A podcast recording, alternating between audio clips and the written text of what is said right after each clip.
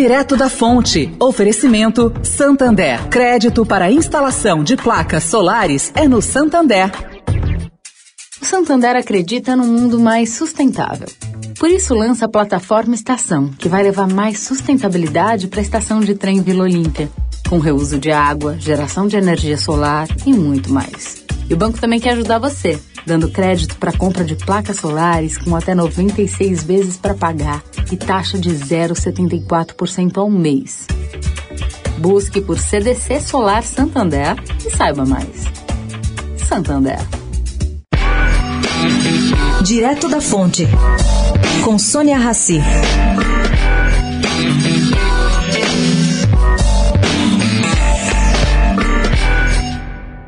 Gente, uma surpresa. A redução da pobreza no país em 2020 esteve diretamente ligada ao auxílio emergencial instituído para atenuar os efeitos da pandemia. A pesquisa do IBGE mostrou que os brasileiros abaixo da linha da pobreza passaram de 25,9% em 2019 para 24% no ano passado. Entretanto, o economista Marcelo Neri, diretor da FGV Social, disse ao jornal Valor que ele estima que esse ano 4,5 milhões de brasileiros entram na pobreza. Nery critica os caminhos tomados nos últimos anos no combate à desigualdade e afirma que o país tem uma dificuldade histórica em conciliar crescimento e melhora dos indicadores sociais. O economista alertou ainda que a urgência de se combater a atual situação, que ele considera aí ser de estagflação,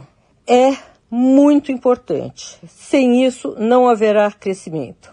Segundo ele, esse quadro penaliza ainda mais a camada mais pobre da população. O remédio passa por um caminho do meio com a busca de crescimento econômico com redução de desigualdade juntos. Sônia Raci, direto da fonte para a Rádio Eldorado.